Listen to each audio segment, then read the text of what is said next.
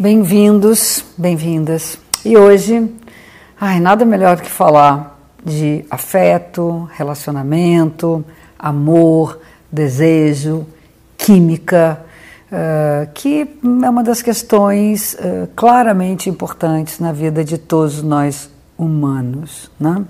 Para começar, a gente só está aqui, vocês só estão aí porque alguém cuidou de vocês.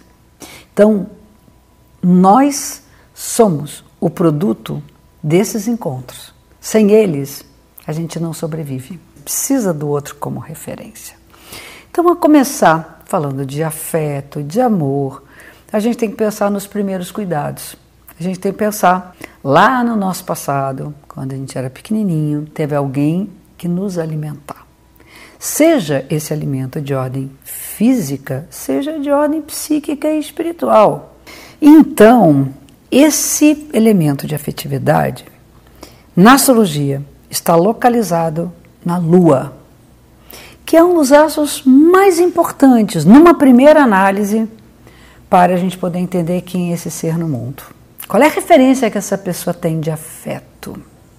Então, nós trazemos uma bagagem importantíssima que nos diz que alimento nos nutriu.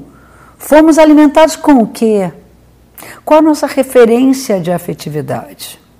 Então, o signo onde está a lua nos mostra que tipo de alimento, que tipo de uh, possibilidades que eu trago já dentro de mim que vão me dar garantia, segurança de que eu vou ser cuidado e que eu aprendi a cuidar. Porque uma coisa importante nas relações é se deixar cuidar e cuidar. Isso é um dos pontos básicos de um relacionamento. Um casal junto ali, tá junto para tudo. Se o parceiro passa por um aperto, cara, você larga tudo e tô junto, vou cuidar de você. E se você estiver na roubada, o outro vai ter que cuidar. Isso é um pacto dos relacionamentos. Então a lua é o primeiro elemento que eu olho. Para ver se ali tem alguma questão, se tem alguma marca, se tem algum trauma quais as potências, quais as referências uh, importantes, ativas, criativas que a pessoa traz do seu passado. Né? Na astrologia clássica, a lua está relacionada à figura da mãe, o que hoje não é mais só a mãe. Não é a mãe que fica em casa cuidando dos seus filhos. Isso é dividido com o pai, com os amigos, enfim. Então, são os nossos cuidadores, aqueles que olharam por nós. Ali você tem várias referências. Entra o signo, onde está a lua, entra a casa, que é um outro elemento importante. Na astrologia a gente tem casas astrológicas, que são setores importantes, que vão dar a gente uma ideia de como você foi cuidado. Eu vou, te, eu vou dar como exemplo uma posição, uma das posições da minha lua de nascimento. Eu nasci com a lua na casa 3, que é a casa da escola e dos interesses múltiplos, uh, do aprendizado, da, da, do querer, querer conhecer de tudo um pouco. E eu tive uma mãe que me colocou em N atividades. Então, além da escola, eu estudava piano, teatro, pintura, escultura, datilografia. É incrível. E assim, quando eu resolvi querer uma coisa mais, chega, Claudinha, pelo amor de Deus, já não dá mais no orçamento. Mas ela me estimulou muito a isso. Então, minha referência é estar sempre em contato com troca. Eu sempre quero conhecer mais. Está aqui trocando com vocês. Esse é meu amor pela mídia, inclusive, pelas redes sociais, que vem do meu passado. Seu é exemplo. Então, é uma casa astrológica. Né? Um, tem outros significados para a casa 3, tá? Eu só dei um exemplo rápido, só para vocês entenderem. O segundo elemento importante é a casa relacionada com a Lua, que é a quarta casa. Bom, aí a interpretação é a mesma. Todas as referências que estão contidas na quarta casa do seu mapa natal têm a ver com o seu passado, com as referências dos seus pais, da origem familiar, eh, de suas raízes, eh, até na astrologia kármica, de um karma ancestral. Então, as coisas que você traz já como referência de um passado. Isso é a quarta casa. Outro elemento importante, aí sim, vai entrar na coisa da química das relações e das escolhas que eu faço e de ser alguém escolhido por alguém, é a Vênus.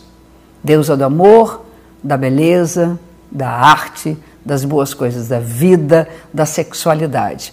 É ali que nós vamos encontrar a nossa potência sexual, ali que a gente vai encontrar a nossa potência de se apaixonar, ali que a gente vai encontrar a força que faz com que eu seja atraente para uma outra pessoa e aquilo que me atrai no outro.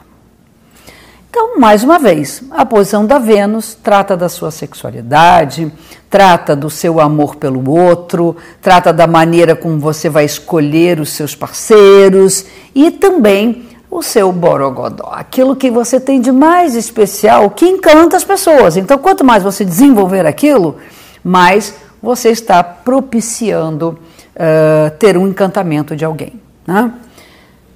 A casa correspondente a Vênus, correspondente à ideia de união, é a sétima casa. Tradicionalmente, a casa das parcerias, das sociedades e do casamento. Então, vamos chamar da vida 2.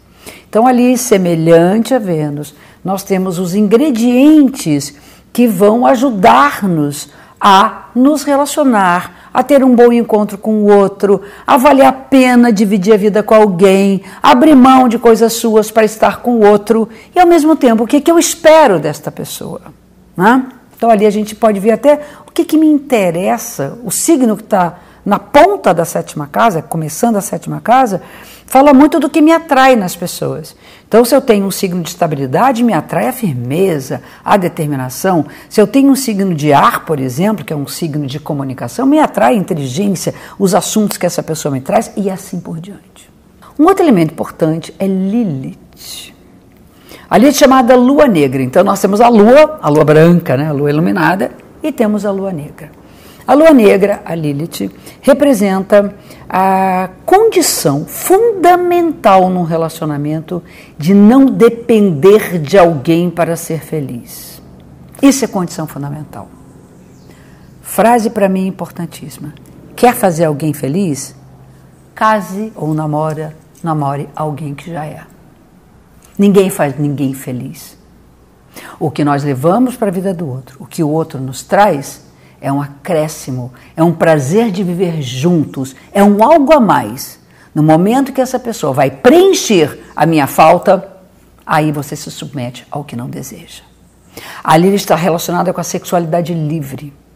Você não se sujeitar tanto no campo sexual quanto no campo dos jogos de afetividade a nada que você possa sentir que vá lhe ferir, que vá lhe intimidar.